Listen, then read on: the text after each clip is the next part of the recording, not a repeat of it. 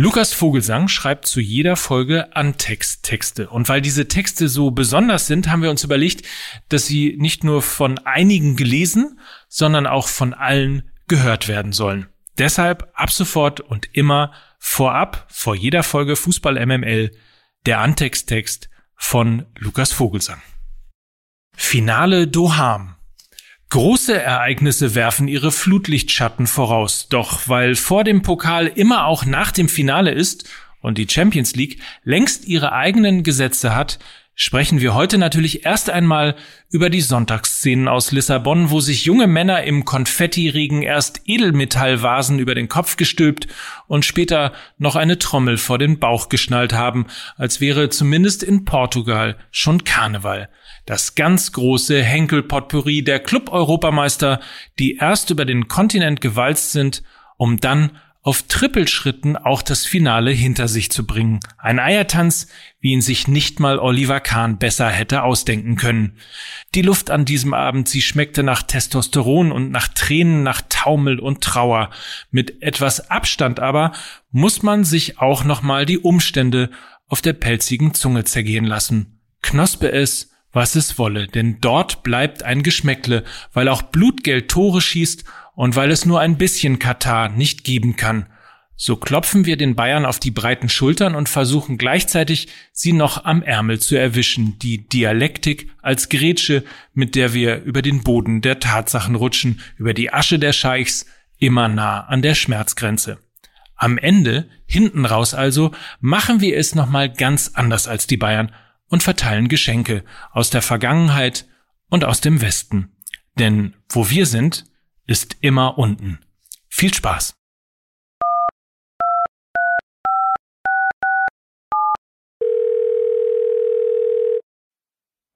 Du weißt, dass du für diesen Anruf 18 Jahre alt sein musst. Wenn du jünger bist als 18, lege bitte auf. Jetzt kommst du rein, Miki? Ja. Wie ihr hier sitzt, ihr sitzt wie in dieser Kotzkammer bei so Bruderschaften irgendwie da, bei diesen, bei diesen schlagenden Verbindungen. Da gibt's ja auch mal diesen einen Raum, äh, wo die dann einfach so viel trinken und der dann irgendwie so kniehoch irgendwann mit Kotze gefüllt ist. Und so sitzt ihr hier, als hätten wir das heute vor uns. Und, und du kommst rein mit Schmiss. Mit Schmiss, ja. genau. mit Schmiss. Mit Schiss komme ich hier rein, was da wohl wieder eine Stunde für einen Käsefass Also man muss ganz kurz mal erzählen. Ja. Mike hat sich sehr beeilt. Er war noch heute früh bei der Pediküre oder beim Waxing. Ja. Und ist extra eine, also du bist durch ganz Hamburg gefahren, um eine halbe Stunde, nee, anderthalb Stunden früher hier zu sein.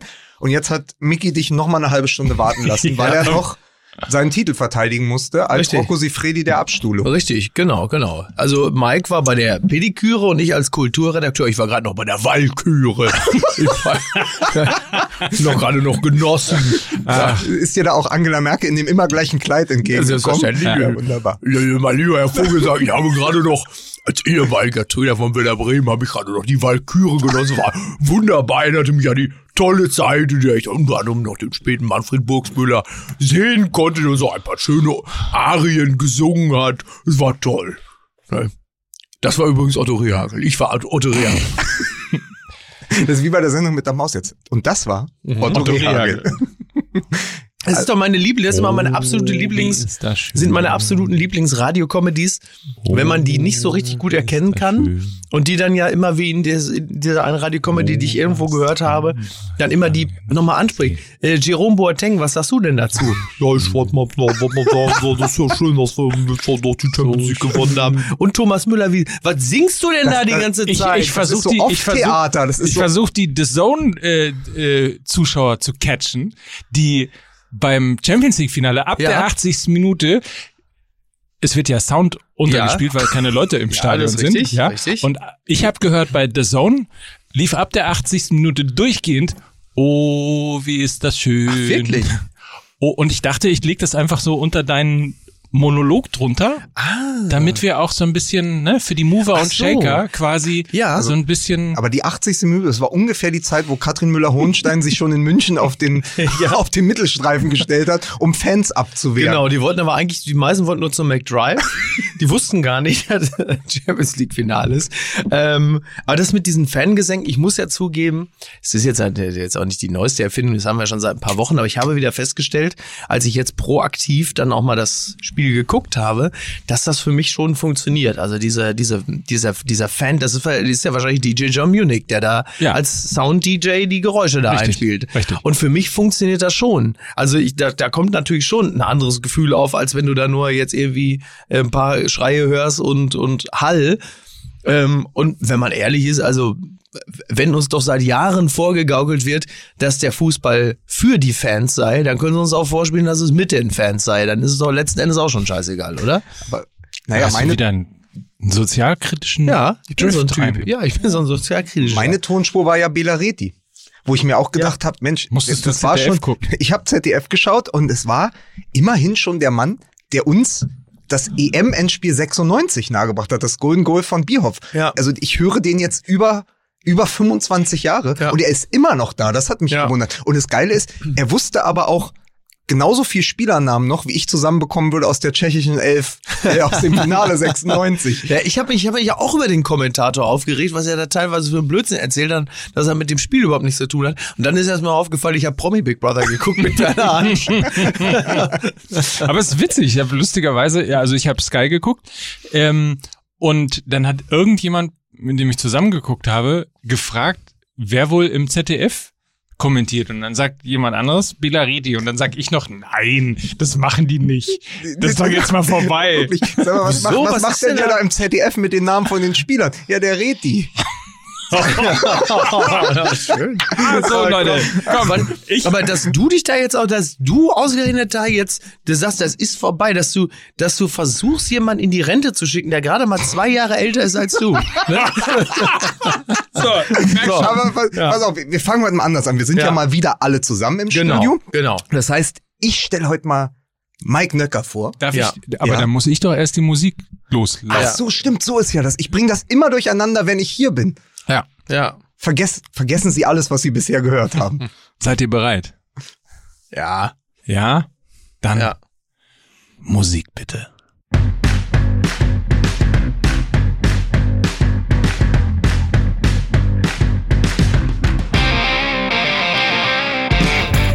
Es grenzt an Wettbewerbsverzerrung, das ja Teil dieses Podcasts ist, aber er hat rechtzeitig zur Topform zurückgefunden. Hier ist Mike Nöcker. Wow. ja. Ja. Und hier ist das unseriöseste aus Berlin seit der Berliner Bausenatorin Lukas Vogelsang. Ah, ist ja so ein bisschen, da muss man schon sich so Ich habe auskennen, lustigerweise heute eine Anmoderation geträumt. Ich habe heute Nacht eine Anmoderation für dich geträumt. Okay, da bin ich jetzt auch mal gespannt. Aber Komm, ich habe sie, ver hab sie vergessen.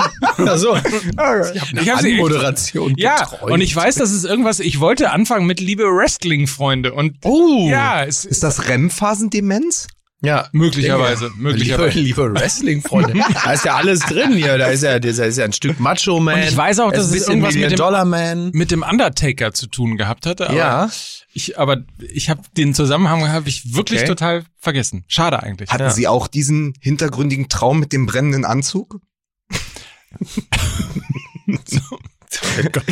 Dürfen wir an dieser Stelle bitte noch den Mann Ja. vorstellen, der direkt aus dem Stange wird. So, Hier, so. bitte. Nee, bitte, Freunde. Ja, Herzlich willkommen, hier ist Mickey Beisenherz. ich grüße ganz herzlich. Stimmt, ich habe auch noch eine Promi-Beobachtung gemacht im Stangelwitt. Der war nämlich von Augsburg. Wie heißt er? Ist das ein Niederlechner? Ist er nicht? Wie heißt denn der andere da? Der? Niederlechner ist der, der aussieht wie meine Action-Man-Figur. Genau. Äh, aber ist der von Augsburg, ne? Ja, Niederlechner ist der Mittelstürmer von Max. Ja. Äh, von, von, Von Augsburg. Max. Ja, dann war es Niederlechner. Genau, Ja. Niederlechner. Ja. Naja, ja, so dieses, da. das, das Kind. Genau, das Kind. Kind, ja. genau, der Rainier war- Wolfcastle. Der war da. So, solche Leute sind da. Ja, Verrückt. ja, toll. Ne? Aber es ist jetzt auch von absoluten. Ist der Stange wir- etwa die Augsburger Poppenkiste? Der Lass war uns- mit Frau da. Also, Lasst uns, lasst uns reden über die größte äh, Pokalsensation in diesem Jahr. Unfassbare Dinge, unfassbare Szenen haben, haben sich abgespielt. In Düren. Sie spielen jetzt gegen die Bayern in der ersten Runde äh, im DFB-Pokal. Toll. Ja. Ja. wusstest du das eigentlich, Niki? nee, w- wusste ich nicht. Ich weiß nur, Düren kenne ich nur daher, dass es, glaube ich, an der, ist es nicht an der belgischen Grenze, ne?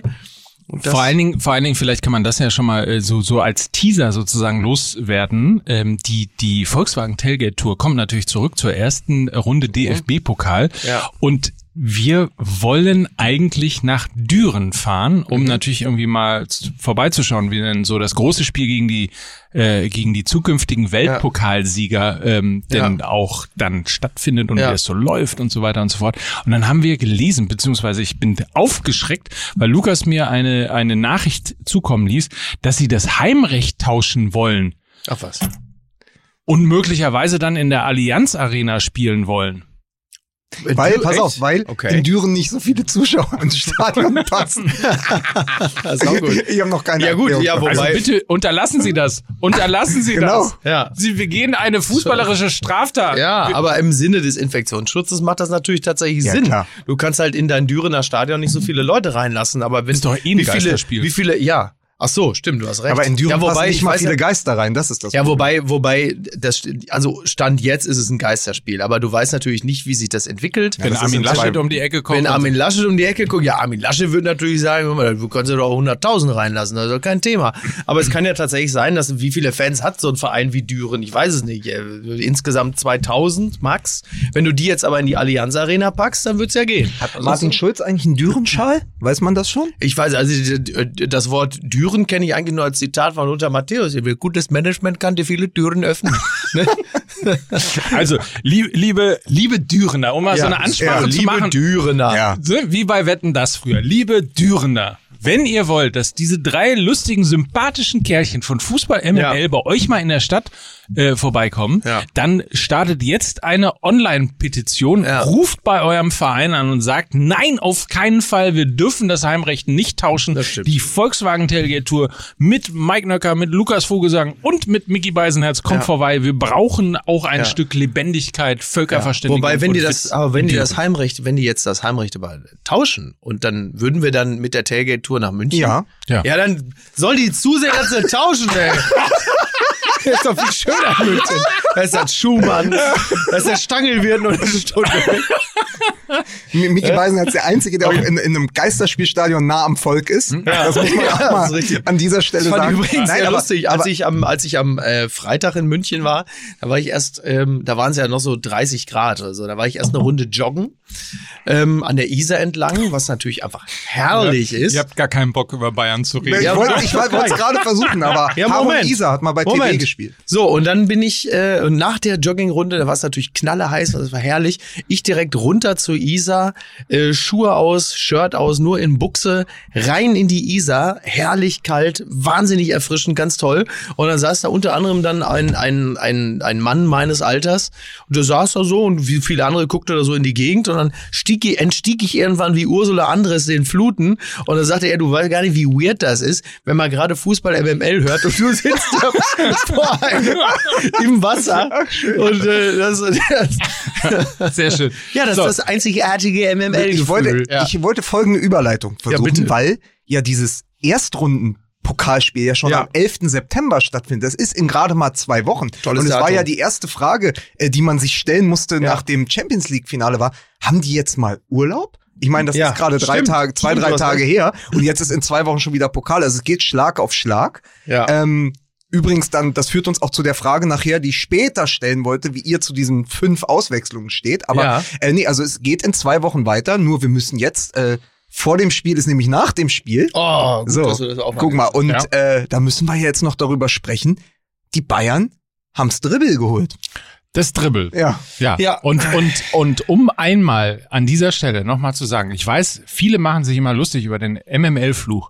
Aber wer, so. wer hat schon, glaube ich, im Februar oder im März gesagt, die Bayern äh, gewinnen auf jeden Fall die Champions League? Wir waren das nämlich. Ja, das stimmt. So. Das, das, das haben wir wirklich gesagt. Und die Bayern sind so gut, dass sie sogar über unsere Prognosen hinweg äh, ähm, das Ding holen. Und das daran, da, da kann man die eigentliche Qualität der Bayern bemessen, dass sie es sogar schaffen. Problem ist, wir müssen halt, wir haben eine Klausel im Vertrag, wir müssen jetzt fünf Millionen an den FC Liverpool überweisen, Oh weil unsere Prognose bestätigt wurde. Das ist ja auch geil. ne? Das stimmt ja gar nicht. Ja. Also das, ich habe jetzt mehrere Artikel dazu gelesen. Also es geht darum, dass Coutinho in seinem Vertrag bei Barcelona äh, stehen hat, dass, wenn er in der Zeit bei Barcelona die Champions League gewinnt, Ja. Barcelona dem FC Liverpool noch einmal 5 Millionen Nachschlag auf die Ablösesumme zahlen Genau. muss.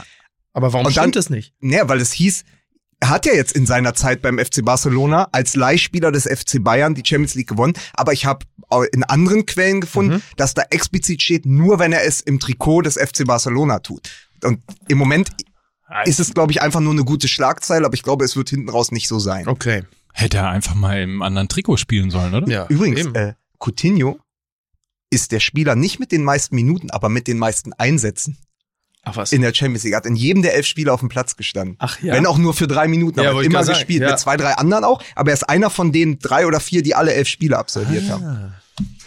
Das Interessante auf jeden Fall, ähm, ging es euch auch so? Also ich meine, du biederst dich ja mittlerweile in einer richtig. Preisklasse Das an die klar, Bayern an. würde. Genau. Das ist ja schon ein bisschen, bisschen ekelhaft, Ja. ehrlicherweise. Du hast Ja. auch, glaube ich, beim letzten Mal, im letzten Podcast gesagt, du bist Dortmund-Fan, Stand jetzt. Also, ja, also Ja. Ich, ich weiß nicht, wie dieses, wie dieses. Ja, ich äh, will den meinen, ich will meinen Verein auch ein bisschen provozieren. Ich will da, dass er auch mal ein bisschen, dass er ein bisschen Leben zurückkehrt. Also bei mir, um mich jetzt mal zu outen, bei mir ist es natürlich äh, so, dass es gilt die alte Devise, egal welches Spiel, Klammer auf, auch die im Europapokal, Klammer zu, ein deutscher Verein!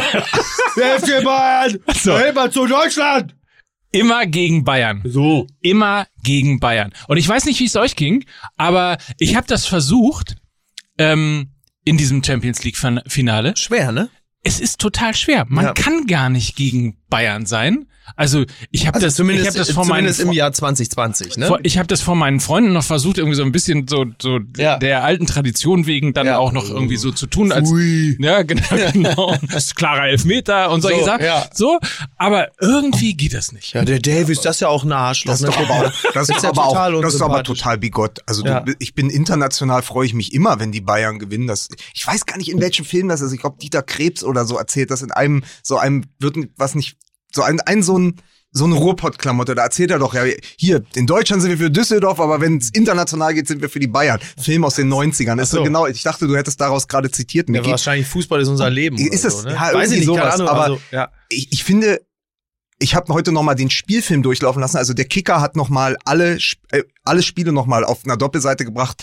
Das 7 zu 2 gegen Mhm. Tottenham. Äh, Die haben ja 4,2 Tore im Schnitt irgendwie erzielt, äh, erzielt vor Ja. dem Finale. Das ist schon irre. Und ich habe viele Spiele davon live mir anguckt. Und ich bin dann natürlich immer für den FC Bayern einfach, einfach weil es, weil es eine ja- deutsche lass Mannschaft uns- ist. Nee, also lass- das finde ich, das finde ich als, das, da, da muss ich sagen, also das finde ich als, als Grund, äh, um für die Bayern zu sein, also äh, das, Aber ich kann doch nicht für mich, also ist für mich gar keine Legitimation zu sagen, weil es ein deutscher Club ist, bin ich natürlich Ja, für die. vielen Dank. Äh, Also gar null, null. Ja, aber ich also, jubel doch nicht mit Tottenham.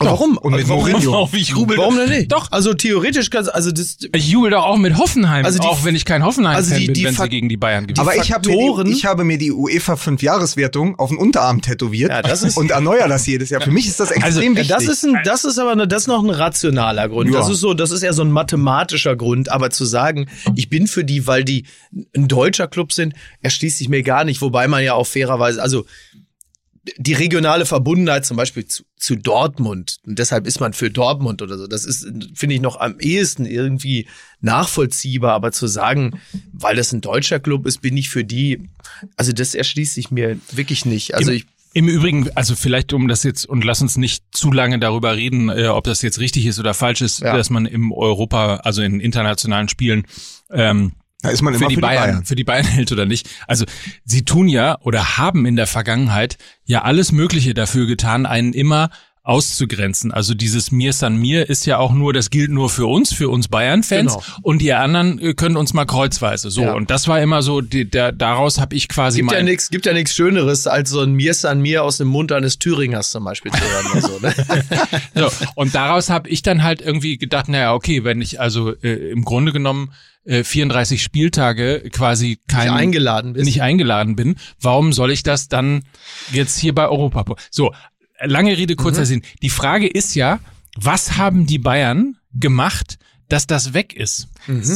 Also, dass man, dass man da gar nicht mehr. Ich glaube, ich glaube, das hat damit zu tun, dass die Kamera relativ selten auf Kalle Rummenigge geschwenkt hat und das hat es einem einfach ein bisschen Der, leichter der gemacht. aber zur Feier des Tages und als Reminiszenz an das Triple von 2013 zur Siegerehrung die Gesichtsfarbe von Jupp Heynckes aufgetragen hat. Das muss man, das muss man auch nochmal feststellen. Aber ist es nicht so?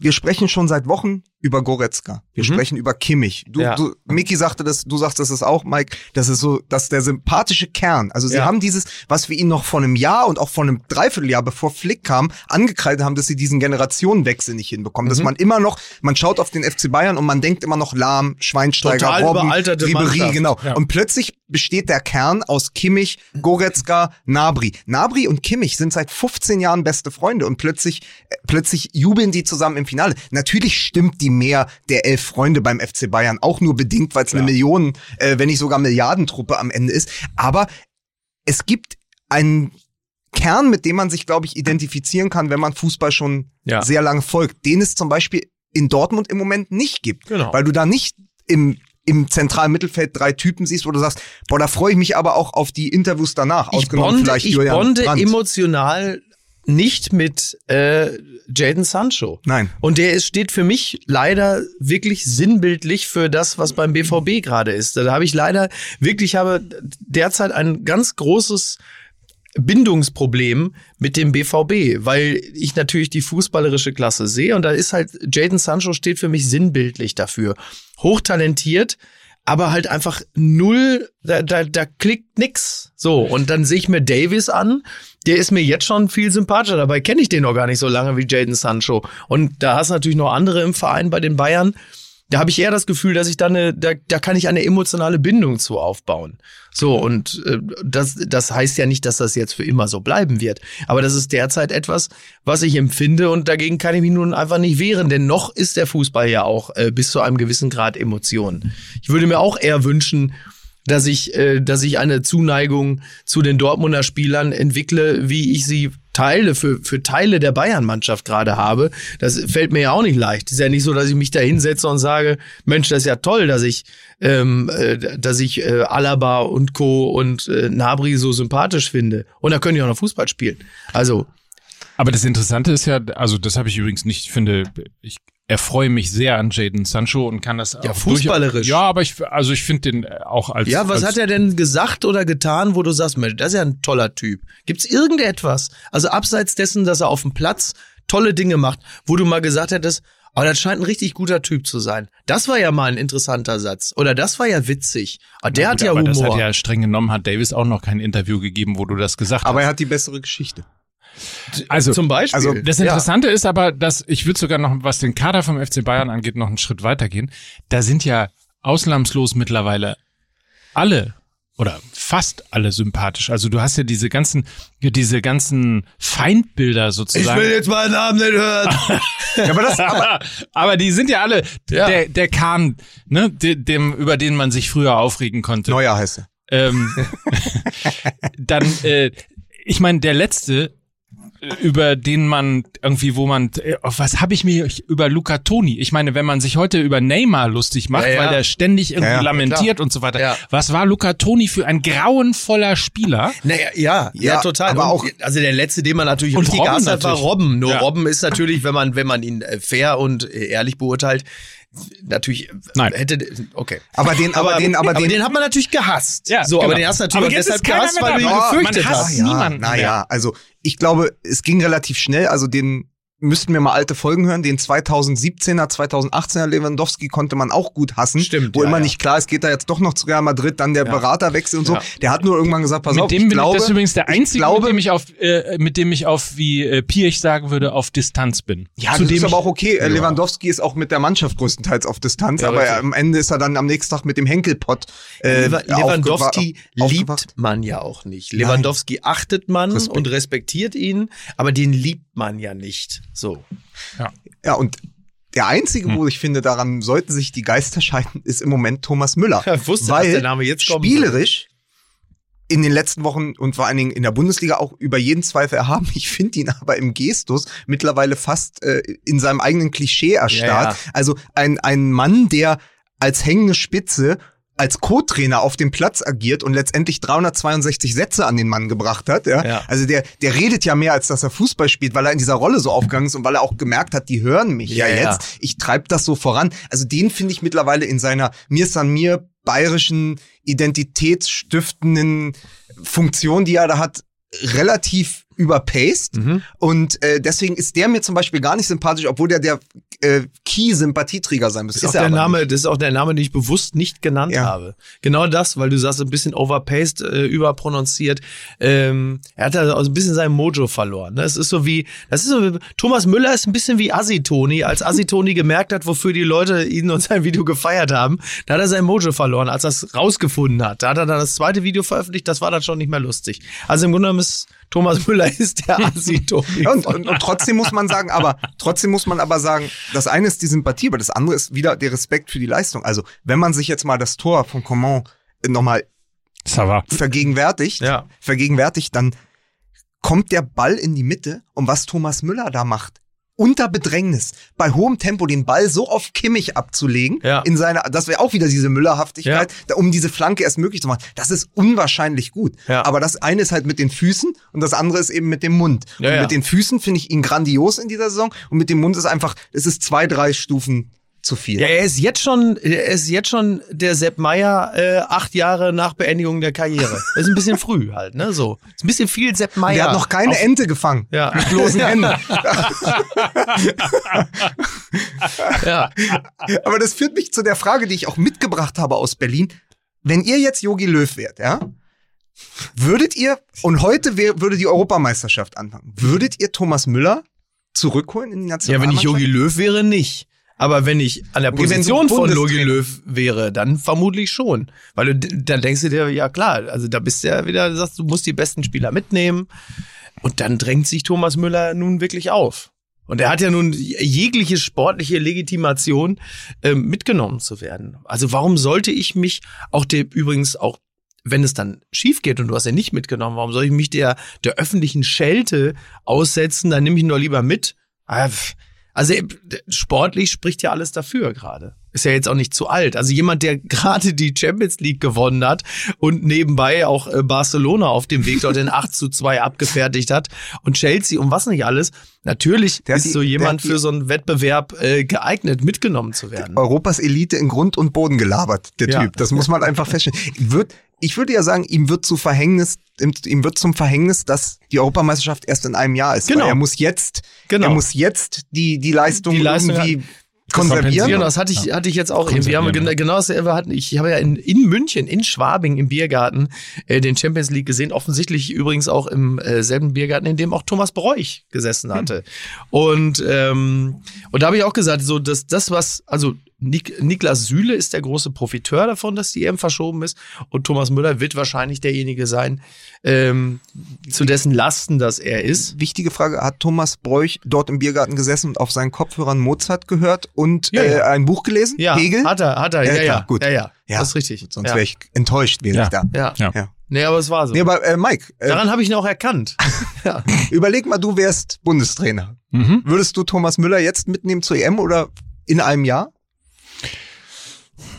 Also ein vor- vorlauter Typ, der ständig reinredet und äh, viel plappert. Ich meine, seit drei Jahren So. schleppe ich den doch hier mit. richtig. Ne? Also insofern, richtig. Ja, schwer, also schwer, schwer zu sagen. Ich, das, ich, ich habe noch keine abschließende Meinung. Ähm, grundsätzlich ist es ja so, dass der äh, an den bisherigen Ergebnissen der Generationenwechsel vielleicht ein bisschen zu drastisch und zu früh eingeleitet worden ist in der Nationalmannschaft. Keine Ahnung. Ich echt, es ist es ist total schwer. Ich glaube, man muss ihn mitnehmen. Ich glaube, dass du auch total recht hast, was die öffentliche Kritik angeht. Das wird natürlich jetzt kommen. Also man, ne, die öffentliche öffentlich wurde ja schon der Ballon d'Or eingefordert, beziehungsweise ähm, die Wahl zum Fußballer des Jahres kommt Mhm. ja jetzt auch, äh, weil sie öffentlich äh, quasi äh, gefordert wurde. Ich nehme mal an, dass, dass ähm, die Stimmen jetzt auch lauter werden, Müller mitzunehmen. Ich bin aber ehrlicherweise, und dann muss ich den Ball, glaube ich, mal wieder äh, zurückgeben, die Spielidee oder die, die Kaderidee, die äh, Jogi Löw im Moment gerade hat, ich glaube, da passt er gar nicht mehr rein, oder? ich bin halt wirklich so ein bisschen gefangen zwischen Lissabon, Finale der Champions League und äh, dem Spiel, was wir, das letzte Spiel oder das hundertste Spiel, was wir von ihm gesehen haben, in, das war mein letzter Live-Eindruck in Gelsenkirchen, damals als er eingewechselt wurde und man führte 2-0 gegen die Niederländer und dann ging es noch 2-2 aus, weil vorne plötzlich jeglicher Pace verloren ging, den halt vorher Sané, Nabri und Werner auf den Platz gebracht hatten. Äh, ich glaube, dass es ein anderer Thomas Müller ist als damals, dass der sehr wichtig ist in diesem Bayern-Korsett. Also Lewandowski hat immer gesagt, er schießt mehr Tore, wenn Müller auf dem Platz ist. Die Champions League-Saison und auch die Bundesliga-Saison hat das gezeigt. Ja. Ich glaube auch, dass es in der Nationalmannschaft nicht zwingend funktionieren muss, mhm. weil es A keinen Lewandowski gibt, es gibt nicht den klassischen Mittelstürmer und das ganze Spiel ist auf diesen Pace, auf die Schnelligkeit ausgelegt. Und deswegen glaube ich, dass Thomas Müller das stören konnte, weil er eben, eben, das ist ja auch wieder ein Zeichen, dieses Raumdeuter-Ding, diese, dieses Thomas Müller-Ding ist ja für Verwirrung zu sorgen und selber nicht zu wissen, was man als nächstes genau. macht. Und das passt, glaube ich, nicht. Das passt bei Flick sehr gut. Ich weiß nicht, ob es bei Löw passt. Ich glaube aber noch was anderes ist, weil ähm, wenn wir Vor allen Dingen für Verwirrung sorgen und nicht wissen, was er vorhat, das, das macht ja Jogi Löw schon selbst. braucht man ja nicht, braucht man nicht noch Thomas Müller vor. Nee, aber du müsstest dir überlegen, willst du auf einen in diesem Dreiersturm verzichten, wenn mhm. Sané, Nabri und Werner so spielen, wie sie es können? Eher nicht. Mhm. Und dann hast du noch drei Plätze im Mittelfeld. Und dann sind wir schon ganz schnell wieder beim FC Bayern. Ja. Goretzka, Kimmich, dann gibt es noch einen Toni Kroos, es gibt einen Gündogan. Kannst du für Thomas Müller einen dieser sechs, sieben Spieler opfern. Und ich glaube, wenn du Yogi Löw bist, kannst du es nicht. Ja, ja. Und dann bringt, und es bringt nichts, Thomas Müller für die Bank mitzunehmen. Ja, stimmt. Ja. Also, das. Ja, ja. wenn man sich dann mal so vor Augen führt. Ja, also wen, wen willst du rausnehmen? also gerade weil wir, und das bringt mich aber zu einer anderen Geschichte. Ich glaube ja, steile These. Wie heißt das jetzt bei uns immer? Kühne These. Wir müssen jetzt hier vom HSV. Wir müssen jetzt mal einen Jingle haben, die oder? Kühne, ja. Die, Was die kühne These. Die kühne These ist in einem Sommer, in dem ja eigentlich nach dem Champions League Finale Europameisterschaft gewesen wäre. Nun mhm. hat sich alles auf den Kopf gestellt. Wir haben erst Ende August das Champions League Finale gehabt. Aber die Bayern sind in der Form ihres Lebens, die Spieler. Vor allen Dingen im Zentrum mit Kimmich, mit Goretzka. Neuer ist wieder der 2014er Libero Neuer. Mhm. Wenn jetzt Europameisterschaft wäre, würde Deutschland mit dem Bayern-Schub auch Europameister werden. Das wäre, und ich mhm. glaube aber, dass es für Jogi Löw ein Nachteil sein wird, dass es jetzt noch mal ein Jahr vergeht. Aber ich glaube, die ja, ja. Bayern jetzt, die, die vollkommen auf Testosteron mit dem Henkelpott überm Kopf äh, jetzt zum zur Europameisterschaft quer durch Europa gereist wären, die wären schwer zu schlagen gewesen. Das stimmt. Äh, ja, das war die kühle These mit Lukas Fusan. Leute, bleib gesund. Nein, aber, aber ihr kennt nee, das, aber wenn, ja, die Achse funkt, wenn die Achse funktioniert, dann hast du einen Sühle, der genesen ist. Ja. Geil. ich bin jetzt erstmal mit dem Wasser hier schön im Mikro hängen geblieben. Aber ich erinnere mich daran, dass du letzte. Woche oder vorletzte Woche zweimal den ganzen Ständer abgeräumt hast. Ja, ich habe also, zweimal mit meinem Ständer einiges abgeräumt. Das bringt uns zu Max Kruse. Dessen, ähm, nein, äh, Sie hätten das gerade sehen müssen, liebe äh, Zuhörer, wie Lukas Vogelsang im Überschwang seiner Gefühle einfach eine Flasche Sprudel nahm und sie einfach völlig ziellos äh, über seine Zeitung kippte. Anstatt einfach das ins Vor allem genau über das Zitat, was ich mir rausgesucht hatte. Es ist doch alles ja. Naja. Nee, aber äh, das, das ist schon, ist schon nicht so weit hergeholt. Die haben es ja, wie gesagt, ja auch erlebt. Also 2014 als Folge von 2013 Champions League ähm, Sieg, dass, äh, dass sie den Wind mitgenommen haben. Nee, und genau. äh, das ist ja nun jetzt auch kein Riesengeheimnis, dass der Glaube an die äh, eigene Wirkmacht äh, dann schon eine ganz große Rolle spielt. Und nachdem du, wie gesagt, diesen diesen Champions League Weg hinter dich gebracht hast, dann würdest du unter diesen Voraussetzungen auch bei einem Europameisterschaftsturnier sagen, mal, äh, wir haben letztens äh, Barcelona aus dem Stadion geschossen, äh, dann werden wir jetzt wahrscheinlich auch eben noch Spanien schlagen können oder wer auch immer des Weges kommt. Klar, ja.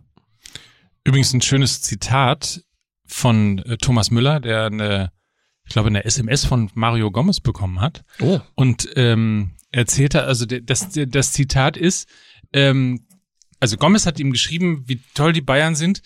Und, hat er und das gesagt, erkennt man, pass auf, das erkennt man daran, weil, Zitat, wir streiten aktuell, wer den Fehler des anderen ausbügeln darf. Was natürlich ein sehr geiler Satz ist. Ja, ja. Ähm, und du merkst einfach, äh, das sind übrigens, äh, ich wollte gerade sagen, elf Freunde. Ganz kurze Frage: ähm, Hat elf Freunde auch äh, boykottiert, dass diese Katar Champions League ähm, getickert wird, oder ist es? Ich weiß gar nicht. Ich weiß gar nicht, wie man auf elffreunde.de kommt. Achso.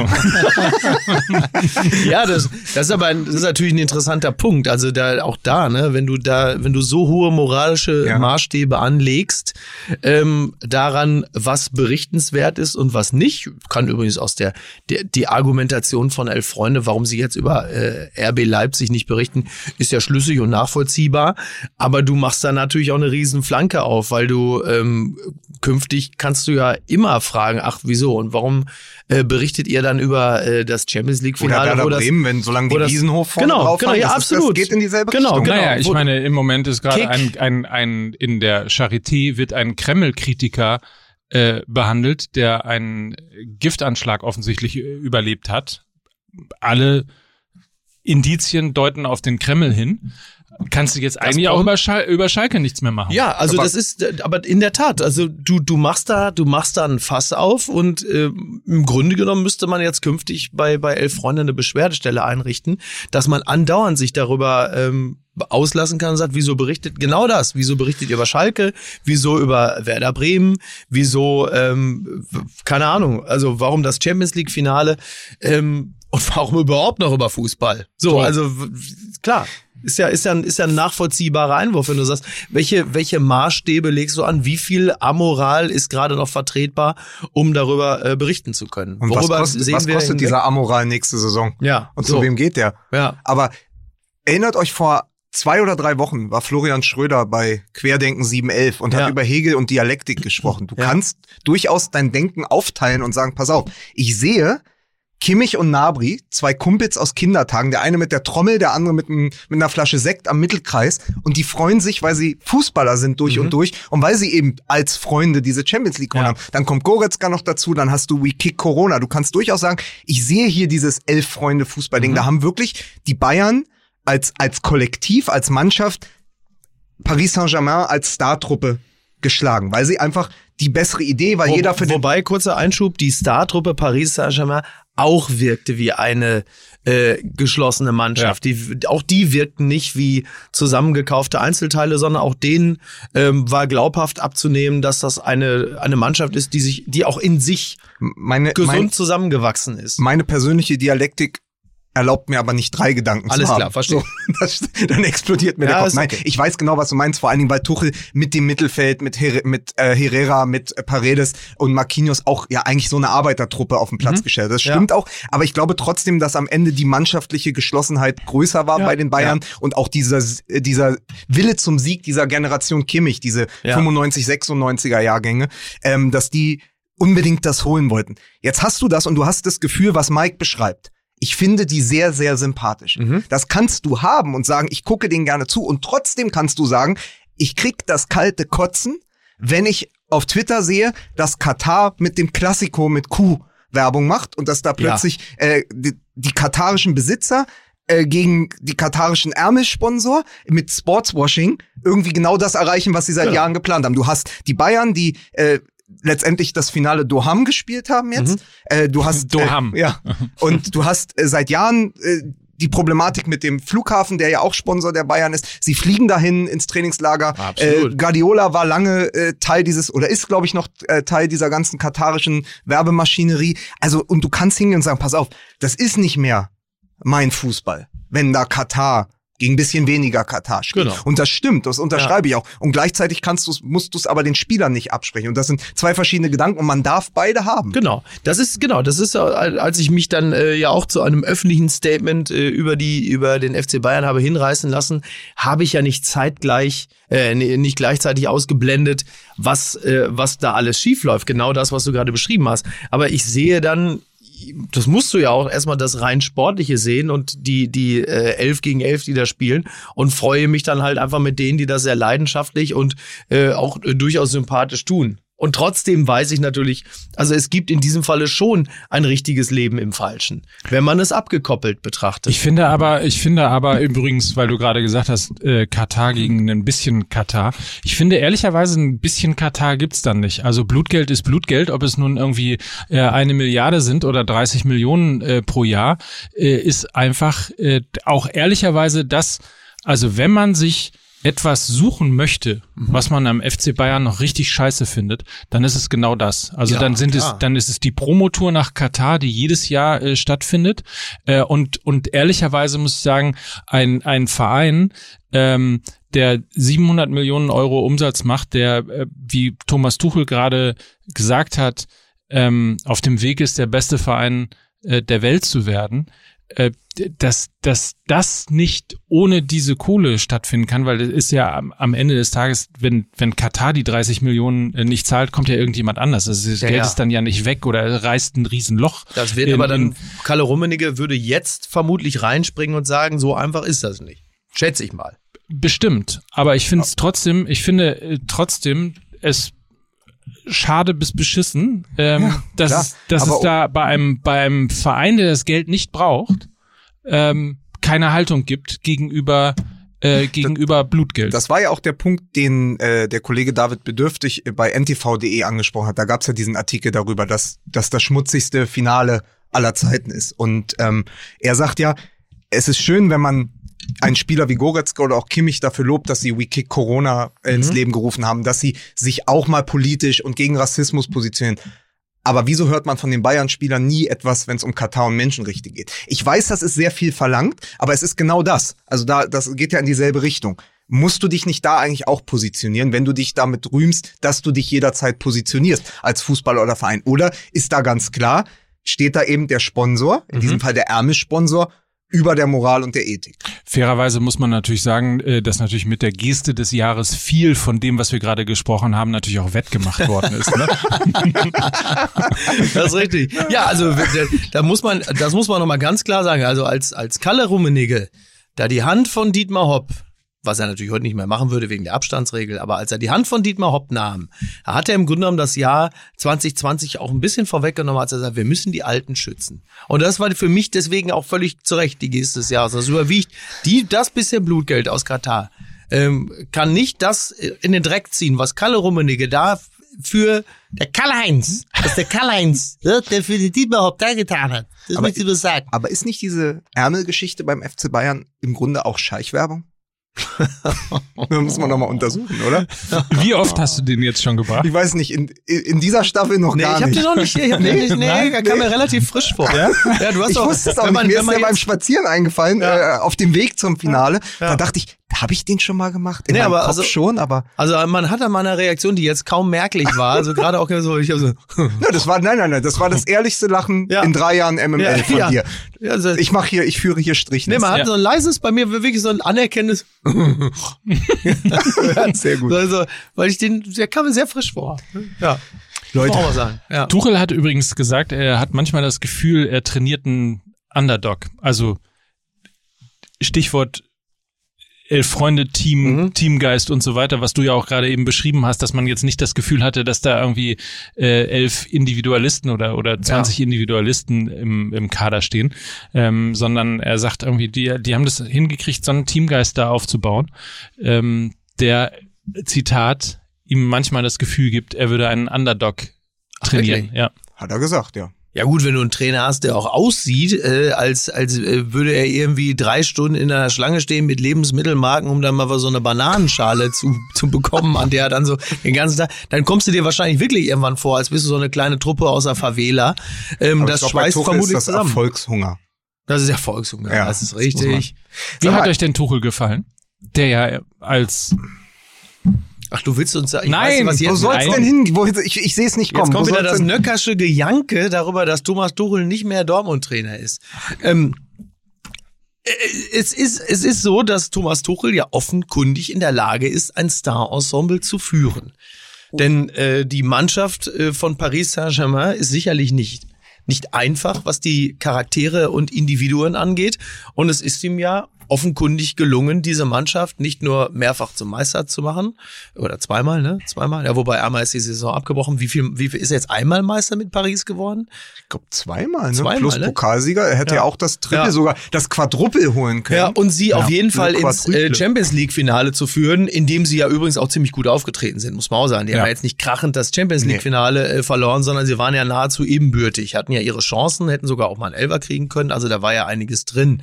Also ist Thomas Thomas Tuchel ja nach allem, was wir sehen können, ein guter Trainer. So, und Und er war gerade nach dem äh, Finaleinzug ähm, unglaublich emotional, wie ich das gar nicht kannte von ihm. Also zum einen hat er ja erzählt, wie er als junger Trainer oder noch als Spieler früher die Champions League Hymne gehört hat und dann die großen Vereine gesehen hat. AC Mailand hat so ein bisschen so ein bisschen ins Schwelgen geraten, was jeder von uns kennt, diese. Flutlichtromantik, Ja. wie die 90er waren und ähm, und da hat er mal ein bisschen Einblicke gegeben, so ins Seelenleben. Das macht er ganz selten. Und ich fand einen Spruch von ihm ganz gut. Er hat gesagt, wenn wir die Bayern schlagen, dann wollen wir neben dem Champions League Pokal aber auch noch die deutsche Meisterschale überreicht bekommen, weil dann haben wir Dortmund, Leipzig und die Bayern Ach, eliminiert. schön. Dann sind wir offiziell deutscher Meister. gut, ja, das ja. fand ich ein sehr gutes Zitat. Da musste ich sogar mal lachen. Und das kenne ich bei Tuchel gar das nicht. ist richtig. Ich fand ihn auch, also durchaus sympathisch. Er hatte sehr unterhaltende, ähm, sehr offene Momente ähm, und insofern fast schon eine Charmoffensive. Ne? Ja, und jetzt, und dann, aber irgendjemand hat ihm gesagt, dass das gut kommt, wenn er da auf der Kühlbox sitzt, ne? Deswegen ist er nie wieder von der Kühlbox runtergekommen. Weil das so ein bisschen so eine, so eine Camping-Atmosphäre mit reinbringt. Ja, ja, ja, irgendwie so, Also so, so ein bisschen boden- bodenständig, bodenständig. genau, so eine bodenständige, das ist so ein bisschen wie damals der Strandkorb von Volker Finke oder was, ne? Ja, ja, ja. Also, also auf jeden Fall, Thomas Tuchel hat die, hat die kältesten Klöten von ganz Europa. Das muss man einfach auch mal an der Stelle sagen. Das ist ein Kompliment. In Ja. meiner Welt. Das ist ein Kompliment. Ähm, wir müssen noch mal kurz darüber sprechen, dass es ja diese Überlegung gibt, die Champions League dahingehend zu reformieren. Also die UEFA, äh, Schäferin, äh, sie wollen gerade überprüfen, ob dieses Finalturnier äh, nicht künftig auch so ausgespielt wird. Ich glaube, das kann man auch abkürzen und sagen, nein, wird es nicht. Aber Und zwar aus ganz einfachen Gründen, weil das natürlich einfach, da fehlt dann ein, ein Rückspiel jeweils Ja. und äh, sehr viel Geld. Geld. Ja. Und wenn da sehr viel Geld fehlt, ohne Not, dann wird es nicht gemacht. Und ich glaube, das ist dann auch mit der Champions League, weil an sich ist das Prinzip natürlich geil. Denn die Möglichkeit, dass plötzlich mal ein Olympique Lyon die Champions League gewinnt, ist ja ein realistisches Szenario. Also um den, um den Wettbewerb spannend zu halten und die Durchlässigkeit auch für vergleichsweise kleine Clubs zu erhöhen, die erhöht sich natürlich, äh, wenn man das Turnier so spielt. Nur praktisch wird das einfach aufgrund der mangelnden Einnahmen nicht passieren. es würde ja der ganzen Salamitaktik der letzten Jahre entgegenlaufen, wo sie wirklich, glaube ich, das Achtel- und Viertelfinale gefühlt über 16 Wochen irgendwie ausgeweitet Ja. haben. Also sind nur die Achtelfinals der einen Gruppe, dann Woche später die der anderen. Also alles, was man in zwei Wochen spielen könnte, ist heute in drei oder vier Wochen. Ja. Und dann sagst du plötzlich, nee, wir verzichten einfach nochmal auf so und so viele Spiele. Äh, da geht natürlich den Sponsoren auch extrem viel übers Ja. Fernsehen verloren. Ich glaube auch, dass das der ausschlaggebende Punkt sein wird, dass es nicht stattfindet. Ich fänd's aber großartig. Es sei denn, man holt einfach viel, viel mehr Vereine in die Champions League mit rein. Das ist ja ein probates Mittel, Ja. um ähm, sich Stimmen zu kaufen. Das also wir haben ja jetzt, glaube ich, mittlerweile in der FIFA gibt es ja mehr äh, Landesverbände, also Staatslandesverbände, Ja. als es überhaupt Länder auf der Welt gibt. Also, so, jeder hat ja weiß eine nicht, Stimme. Ich weiß nicht, was dieser FIFA-Hass schon wieder soll. Gerade eben ist Gianni Infantino vom FIFA-Ethikrat, also von allen Verdächtigungen freigesprochen worden. Ist er doch? Ja, der hat dann sich haben wir ja- uns geirrt. Ja, also es ist, glaube ich, die Staatsanwaltschaft, äh, die, äh, also die Schweizer Staatsanwaltschaft ermittelt zwar noch, aber die, der FIFA-Ethikrat hat schon gesagt, nee, nee, nee, nee, nee, komm, Freunde, da kann nichts sein. Also der hat sich vielleicht mehrfach, hat sich der Infantino mit demjenigen getroffen, der gegen ihn ermitteln soll, aber das, ist nix. Das ist nix. Also ich lasse mir von euch, die, die FIFA lasse ich mir von euch nicht kaputt machen. Übrigens, UEFA, was mir gerade Solange der Infantino keine Oppositionellen vergiftet, ist eigentlich alles okay mit der FIFA. Übrigens, was ich, ähm, was mir gerade einfällt, weil wir so lange über Thomas Müller, den netten Thomas Ja. Müller, äh, geredet haben, der sich gerne mal vielleicht auch ähm, etwas zu weit oder zu viel redet. Äh, habt ihr mitbekommen, dass er, wie ich finde oder es empfunden habe, extrem übel gegen äh, Nico Kovac nachgetreten hat? Nein, das habe ich nicht mitbekommen. Und zwar ist er im Interview bei Sky gefragt worden, wie viel Anteil ähm, der Trainer hat Oh, an diesem okay. Erfolg. Ja. Und hat dann gesagt, der äh, Trainer hat großen Anteil, also Flick ist ja sowieso irgendwie sehr äh, und ja offensichtlich auch äh, zu Recht gelobt Ja. worden. Trainer hat äh, großen Anteil, bla bla bla, alles toll, alles super. Äh, und sagte dann folgenden Satz, der Trainer ist der Einzige, der Entscheidungen treffen darf. Und deshalb ist er für den Erfolg und auch für den Miss Misserfolg verantwortlich. Und hat zumindest bei mir, kann sein, dass ich falsch interpretiert habe, aber so ein bisschen so suggeriert, als seien sozusagen die, die, weil auch gespr gesprochen würde über die sch schlechte Phase am Anfang und so weiter und so fort. Ähm, ich empfand das irgendwie als übles Nachtreten mhm. in Richtung Nico Kovac, dass jetzt eben, wo Flick da ist, ist alles wieder gut und der ist der Einzige, der sozusagen die Entscheidungen getroffen hat, ähm, die, die ja auch, äh, die jetzt den Erfolg gebracht haben ja, und so weiter. Es, Fand ich, aber auch, es ist aber auch so, wenn einer öffentlich wenn ein Trainer öffentlich vor die Presse tritt und sagt zu einem 30-Jährigen, wir reden ja nicht über Thomas Müller, der irgendwie 36 ist und vom Abstellgleis kommt, sondern sagt, pass auf, der ist nur noch Notnagel. Den lass ich spielen, wenn Not am Mann ist. Ja, 30-Jähriger, Trippelsieger auch schon damals ja. und Weltmeister und sagt, naja, der Thomas Müller in meinem Konzept und sagt, äh, sagt gleichzeitig, und das ist ja dann auch ein Zitat, was auch auf Thomas Müller gemünzt war, wir können nicht 200 fahren, ja, ja, das äh, wenn wir eigentlich nur 100 auf die Bahn bringen. So, das, das waren alles Aussagen, die so klar äh, auch eine Respektlosigkeit und ein Zerwürfnis innerhalb dieser Mannschaft gezeigt haben. Und dann überlebst du beim FC Bayern nicht. Und ich sage dir, Lewandowski, da ist ja dieses Zitat überliefert, komm, wir machen das jetzt ohne den Trainer fertig, beim, beim, beim Double in der ersten Kovac-Saison. Und dann äh, hat ja ein Freund von mir gesagt, wenn du so lange dir alle anderen Spieler entgegenkommen, bist du, musst du als Kovac irgendwann merken, dass du der Geisterfahrer mhm. bist. Ja, und ich glaube so, das, das beschreibt das Innenleben der Kabine sehr, sehr gut.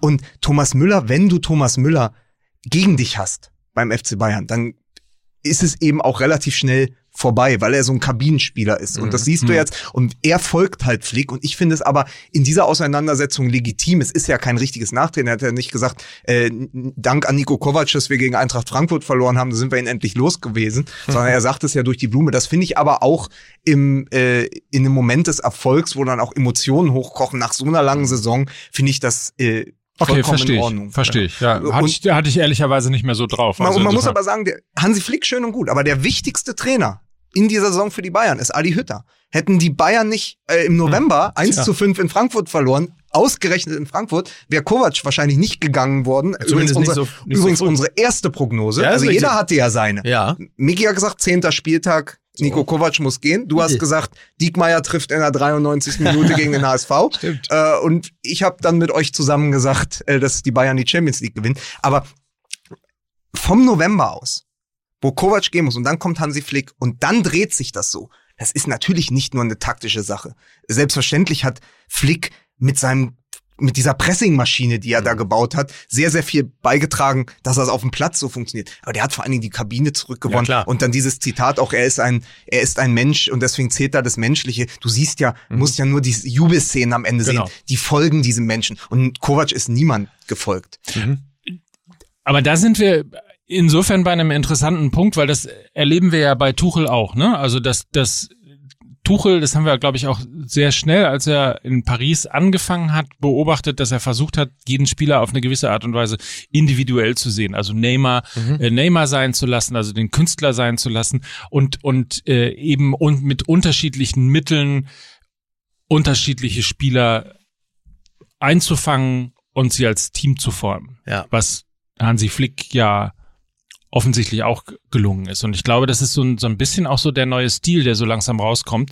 Also ich, es ist jetzt schwer, ähm, äh, da den den FC St. Pauli jetzt mit reinzubringen, aber ja, nur weil, das schaffst ja, du sehe ich allerdings auch so. Ja, ja. ja Ach, ähm, das schaffst du. Jetzt bin ich wirklich gespannt. Komm, nee, bin Nein, gespannt, aber dadurch, dass ich das halt ein bisschen äh, in der letzten Saison mitbekommen habe, da war eben auch diese Situation, dass der Trainer komplett die äh, Kabine verloren hat. Also, dass wirklich alle gesagt haben, es ist es ist eine totale Katastrophe und äh, dass halt auch noch ein Trainer quasi vom vom alten Schlag, wie man immer mhm. so schön sagt, äh, dann gewesen ist, also der, der sozusagen Disziplin einfordert und Härte und bla. Ähm, und, und ja, man hat so ein bisschen das Gefühl, so langsam ähm, der, die Art und Weise, wie Trainer ähm, eine, eine Mannschaft trainieren, ja. kommt so langsam irgendwie im 21. Also willst, Jahrhundert. Also an. willst du behaupten, dass Ede Geier höchstwahrscheinlich nicht mehr Trainer von Borussia Dortmund wird?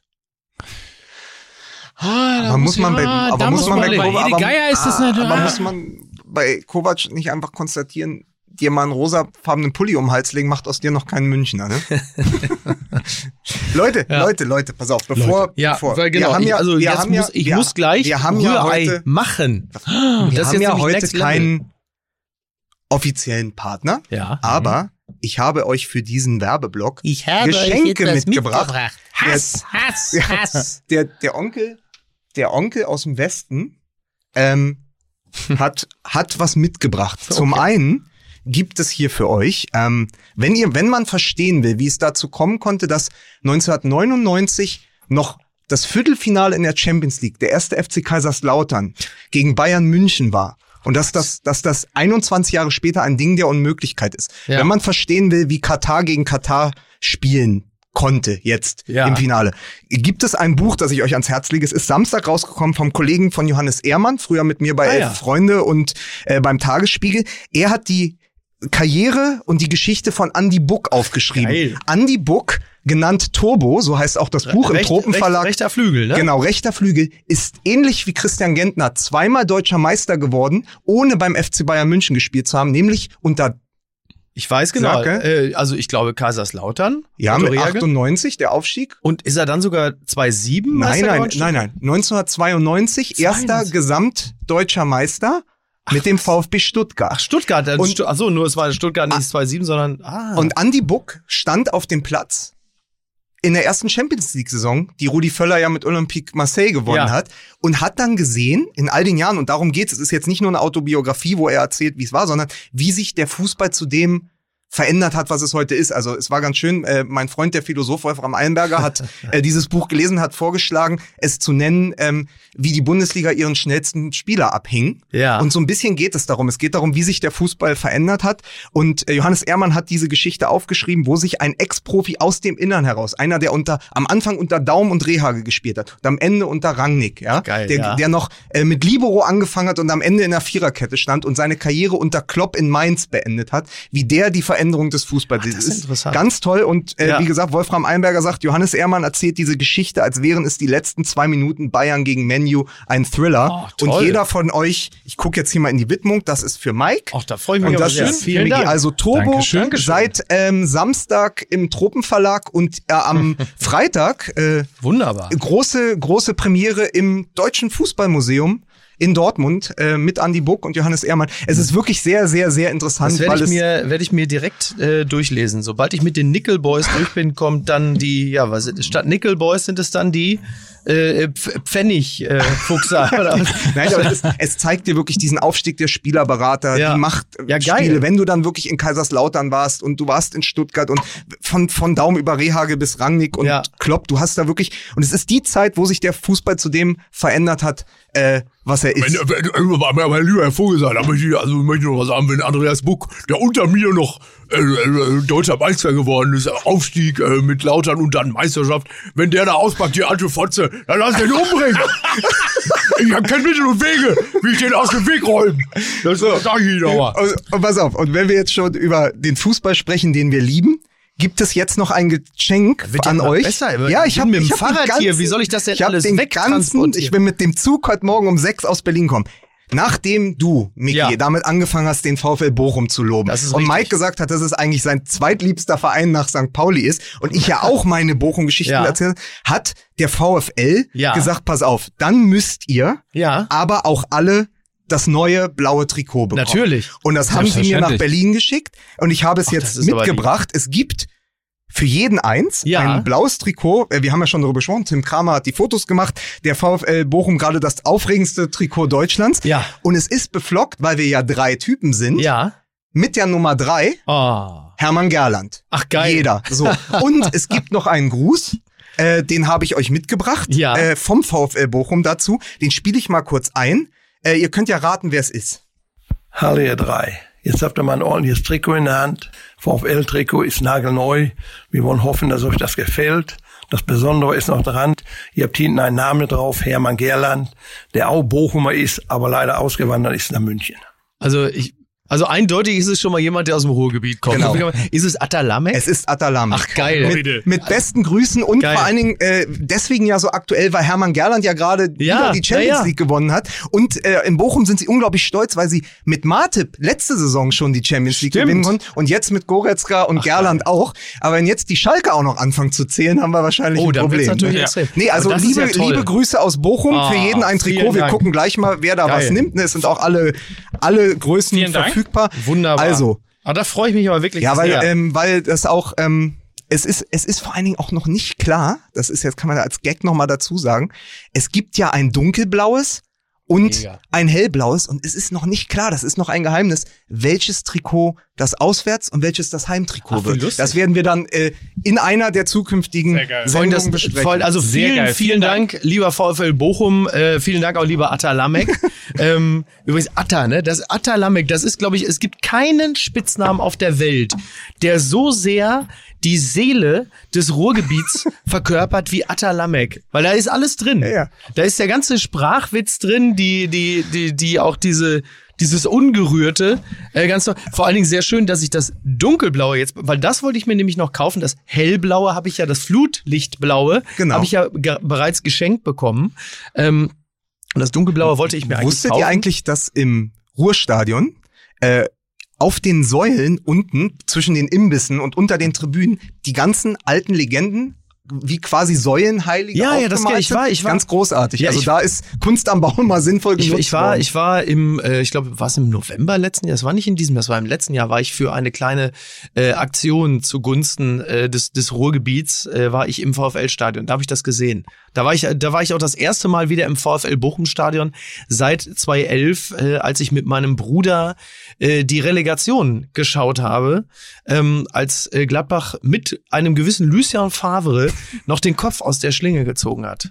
Das war ähm, Aber ich finde das, ich finde das immer so geil, weil die Bochum ja auch erzählt haben, ja, und dann ist der Martip und hat die Ja, Champions ja. League geholt und der, diese Verbundenheit und natürlich muss der andererseits ein bisschen von Bochum entfernt, ein paar Kilometer, blutet natürlich den Schalkern. Den muss klar. ja, also Ja, ich habe heute Morgen gelesen, sie wollen jetzt Seat Kolasinac zurückholen, also Ja. so ein bisschen noch diesen Spirit aus der, äh, aus der eigenen, naja, ich, so richtig Schmiede ist es ja nicht, die kommen ja alle meist vom VfB Stuttgart und sind gehen Ja, dann ja. die Jugend von Schalke, aber so, das mal zurückzuholen, was man verloren hat. Aber wenn du überlegst, es standen am Ende, glaube ich, fünf Ex-Schalker im Champions League-Finale, ne? Ja. das ist ja Ja. auch so eine komplett irre Zahl. Ja, mehr, mehr übrigens als Dortmunder. Ja, ja die, die aktuelle Situation des FC Schalke, die können wir demnächst auch nochmal besprechen. Aber als ich diese Ich äh, glaube, wir Kolan- kommen nicht drum rum. Kola ich denke wir, auch, ja. Kolasinac-Meldung hörte oder las, da war mein erster Gedanke, und das ist, glaube ich, auch leider das Realistische, warum sollte er? Also, weil die sie diese, diese Gehaltsobergrenze haben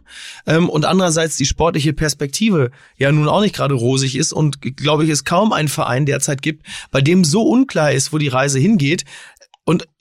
Diese Faktoren zusammenzählend, dachte ich, warum sollte jemand jetzt von, von Arsenal dorthin gehen? Also, ich wünsche denen wirklich nur alles Gute. Ja. Selbst als Dortmunder denke ich, wäre doch toll, wenn es einen Ruhrgebietsverein gäbe, Genau. äh, wie den FC Schalke, der, der oben äh, ins Regal greifen kann. Nur es gibt derzeit ganz wenig äh, Faktoren, die das in irgendeiner Art und Weise begünstigen können. Ich glaube aber, das, Gan- dieser Transfer wäre so der erste Teil einer von langer Hand geplanten Charmoffensive, um mal wieder nach diesem Ganzen, was passiert ist, rum den rum im Verein, näher am Volk zu sein, weil so könnte es passieren, dass mal wieder ein Seat am Trainingsplatz parkt. Oh, der Riesenaufbau. so, das würde ich gerne, das würde ich gerne, das würde ich gerne noch sagen, das würde ich gerne noch loswerden. Auch Ja. an, an, Werbung ist es nicht, es ist in dem Sinne eine, ein freundschaftlicher Hinweis. Und zwar ist es ja so, dass ähm, der ein oder andere wird es mitbekommen haben. Es ist das Corona-Jahr, Covid-19 äh, betrifft uns alle, nicht nur den Fußball, sondern auch äh, Organisationen wie zum Beispiel Viva Con Aqua, die auch in ihren Aktionen natürlich sehr, sehr stark ähm, unter den äh, äh, unter dem Virus, unter den Beschränkungen leiden. Und deshalb äh, weise ich sehr gerne darauf hin, dass äh, Wasser, sauberes Wasser, Trinkwasser natürlich genauso wichtig ist wie in all den Jahren davor und danach. Und dass man sich als ähm, einfacher Bürger sehr einfach ähm, der guten Sache widmen kann. Also jeder kann Teil der Viva Con Aqua Family sein und sauberes Trinkwasser unterstützen. Als Fördermitglied geht das schon ab 5 Euro im Monat einfach auf www.waterisahumanright.de gehen, in wenigen Schritten Mitglied werden und ganz einfach Menschen weltweit unterstützen. Es war nie wichtiger. Ich glaube, da äh, sind wir uns alle einig, dass das eine gute Sache ist und der Einsatz ist gering, der Ertrag ist sehr hoch und äh, ja, das noch eben hinten rangestellt. Wie doll die ähm, Zeiten den, das Leben beeinflussen, den Fußball beeinflussen. Äh, Malaga, wir erinnern uns Ja, äh, ja, noch. Mittlerweile Zweitligist. Zweitligist in Spanien. Ähm, wir erinnern uns an Tele Santana. Ja. Äh, ja. Und äh, dieses, dieses unglaubliche Spiel in der, in der Champions League auf dem Weg äh, zum Finale 2013, ne? Richtig. Genau. genau. Genau. Ja. Hat wegen Corona äh, alle Spieler entlassen müssen, Wahnsinn. Ne? um neu aufzubauen, Ja. ähm, weil man sich finanziell nicht mehr leisten kann, äh, die, die die Truppe beieinander zu halten. Also Ja. insofern äh, das nochmal gerade mit, mit, mit aufgenommen. Es ist einfach äh, ja Wahnsinn, wa was es für Zeiten gibt und wahrscheinlich auch Wahnsinn, äh, wenn man sich dann den Boden, äh, den Bogen wieder in Richtung FC Bayern, Katar und, und eben andere Dinge im, im Fußball spannt. Darf ich jetzt, glaub darf ich jetzt endlich sagen? Corona ist ein Brennglas. Ein Satz, der, endlich. Sie hören jetzt live aus dem Feuilleton Genau. Mickey Beisenherz. ein Satz, den man in diesem Jahr viel zu selten gehört hat. Corona ist ein Brennglas. Wenn man ehrlicherweise ist, wenn man sich so diverse Aussagen anguckt, ist Corona eher ein Schnapsglas. Aber das ist meine persönliche, meine persönliche Meinung. Das ist so ein Casper-Zitat. so. Aber, aber es wird natürlich etwas sein, was den Fußball sehr, sehr stark verändern wird, weil Ja. natürlich ähm, die, die, die Schere auch hier. Dem BVB fehlen auch 45 Millionen. ja, So. Oh. Ja. Und äh, das wird natürlich die Schere, die, die Bayern bekommen jetzt nochmal wahrscheinlich 100 überwiesen Ja. durch äh, Champions League Sieg und Teilnahme und weiß der Henker was. Und es Ähm, ist, ja, aber ich glaube, macht's das ist natürlich eher bestehende, Ja. das ist eher bestehende Hierarchien zementieren wird. Genau. Also Ja. das, was ist, also nochmal, gerade weil ich es in Turbo dann auch nochmal gelesen habe, 99 hat, glaube ich, in der Gruppenphase Kaiserslautern gegen Helsinki gespielt. Und es ist jetzt auch nicht 50 Jahre her. So, Ja, und ja. das, Aber das gefühlt ist es Dinge, 50 Jahre. also dieser, der elitäre Club, der da funktioniert, und ich glaube, man hat es gesehen, äh, es kommt gar nicht mehr drauf an, ob da Zuschauer sind. The- show must go on und das tut sie und Ja. es funktioniert Ja, Kalle, trotzdem. für Kalle Rummenigge Ja. war es doch das größte Spektakel, das er jemals erlebt hat. Und äh, das muss man, also was ja offensichtlich Gab's eine Uhr? Ja, Äh, Kalle da, da komme ich gleich noch kurz an. Kalle- Ich muss, ich muss leider wirklich los, aber ähm, da, da, das größte Spektakel, das er, das er je erlebt hat, was natürlich auch nochmal sehr deutlich aufzeigt, wie, wie wichtig ihm die Fans sind. ähm, und äh, Ja, aber Kalle Rummenigge ist so, dieser alte Mafioso, er ist doch letztendlich der Soziopathe von München. ey. so, naja, aber das ist, um, um ich, auf Kalle komme ich gleich noch auf auf Karl-Heinz, äh, auf meinen alten Freundin Karl-Heinz. Übrigens sehr schade. Ich hätte mich so gefreut, wenn ich mal einmal im Rahmen von MML Witze hätte machen dürfen über Huan Bernat, ja, der bei uns einen Scheißdreck äh, gespielt hat. Und Spricht die, den- der die spricht Champions League alleine fast. Wir mussten es alles ausgleichen, die Scheiße von Der Huan spricht den Bernat. aber wie Hurenbock aus, ne? Huren, Huren, Huren Bernat. Ja? Und, und, und jetzt ist so schade, ich habe so viele Witze mir zurechtgelegt, wenn ich jetzt im Champions League Finale, wenn der Huren Bernat vielleicht gegen uns getroffen hätte. Aber ist ja alles gar nicht, deswegen kann ich es komplett vergessen. Es lohnt sich auch überhaupt nicht, dann weiter War, darüber waren zu Sie reden, nicht ihr wollt. derjenige, äh, der dem äh, Boateng empfohlen, Ein freundschaftlich f- guter Freund, ja, möchte ich dem äh, Jerome Boateng möchte ich empfehlen, vielleicht, ob es nicht besser wäre, den Verein zu verlassen. Ja? Es ist, un, es ist unfassbar. Größter Erfolg nach fast dreieinhalb Jahren MML. Äh, das Bild von Boateng mit dem Henkelpott und darüber das Zitat von Uli H., dem Visionär, ist unser mit Abstand erfolgreichster Tweet in der langen Geschichte von MML auf Twitter. Siehst du? Also, bitte. So, Sie alles richtig gemacht. daraus machen Ja. wir uns einen Tweet, sagt Ja, ja, Aber, aber es bleibt, oh mein Gott, ähm, aber dass ich das alles erleben muss. Aber das, äh, was auf jeden Fall als Resümee bleibt, ist auch, dass zum Erreichen sportlichen Erfolges und zum Generieren spektakulärer Fußballereignisse, dass da der Fan doch im Stadion teilweise eher stört. Das muss man einfach sagen. Also nach dem, was wir spielerisch da erlebt haben in den Stadien, was da äh, für ein Festival äh, abgebrannt wurde, da haben offensichtlich Fans in den letzten Jahren maßgeblich gestört, abgelenkt vom Fußball. Denn jetzt ist es ja, also schlechter ist der Fußball nicht geworden, seitdem die Fans nicht mehr im Stadion sind, muss man sagen. Was Kalle Rummenigge angeht übrigens, geht die mehr, das sind ja nur unbestätigte Gerüchte, die ich aber gerne in Umlauf bringe, Klar. dass äh, Kalle Rummenigge über die größte private Rolex-Sammlung der Welt verfügt. Ist jetzt, man, man blickt jetzt nicht in erstaunte Gesichter, weil man jetzt nicht, weil es ist jetzt nicht so, dass man sagt, das hätte ich ja von dem nie erwartet, aber das ist die größte, angeblich die größte private Rolex-Sammlung der Welt ist. Ich kann jetzt Ja, das leider. wundert mich nicht. Die Bayern haben ja auch mit der Flickflack auf die Gegner geschossen. so, mir reicht's jetzt. So, jetzt ist Schluss. Rolex Kalle. Jetzt machen, was ihr wollt. Ich, wirklich. Also, ne? Dieser ganze, dieser ganze, äh, dieser, diese, jetzt kommt ja auch noch so versteckte Uhrenwerbung. Also ich bin, ich, deswegen mache ich lieber auf dem Zenit, mache ich jetzt Schluss. Ich muss fahr zurück in meine Glashütte äh, und werde dann da schönes Ei warten als, äh, als Omega-Mann hier in unserer Gruppe. Ne? Omega-Männchen. Äh, Das reizt mir auch wirklich. So, ne? so das war's bei Fußball IWC. Ja. ne? Ja. So. Nee, also. Ihr äh, äh, grüßt die Langer und die Söhne. Geht ihr mir, geht ihr mir, auf, den, geht ihr mir auf den. Zeiger, ihr Idioten, Ich ey. kenne leider nicht genügend äh, Uhrenmarken, um das, um das durchzuziehen, aber äh, so. Ich habe voll einen G-Shock gekriegt heute. Also Hört, So. hört bitte jetzt auf damit. Nicht, Warum? dass ihr noch euer Gesicht verliert. ja, schön, dass du äh, da warst, Miki. Schön, dass du die Zeit gefunden hast. Was, was, was die Hörer machen jetzt noch nicht zwei, sehen drei können, also Stunden Micky weiter. Beisenherz versucht jetzt alle Geschenke in Ja. seinem Hoodie vorne in dieser Känguru-Tasche seines Genau. Hoodies unterzubringen, in diesem Beutel und hat gleichzeitig aber auch so eine, aus Berlin kennt man das, so eine ABC-Schützenmütze auf. So, so eine, damit man ihn auch sieht, wenn er jetzt ins neblige Wetter von Hamburg geht. Ja, so sieht's nämlich aus. War schön. Vielen Dank Ja. für die Geschenke. Das, Genau. ähm, man nimmt ja manchmal solche Bücher entgegen und sagt, ja, ja, die, das werde ich mal lesen. Dieses Buch werde ich sofort lesen, sobald ich äh, in den nächsten zwei, drei Tagen mit dem anderen durch bin, weil es sich wirklich wahnsinnig spannend an. Da habe ich voll Bock drauf. Und vor allen Dingen äh, richtig toll, worauf ich mich freue, nächste Woche äh, Berlin-Premiere äh, bei uns am Vereinsheim. ja, Also äh, am gut. schönsten Fußballort der Welt, Sehr bei gut. Berolina Mitte. besser geht's ja nicht. Fantastisch. So, ich muss los. Tschüss. Ich muss ja Frau Rührei machen.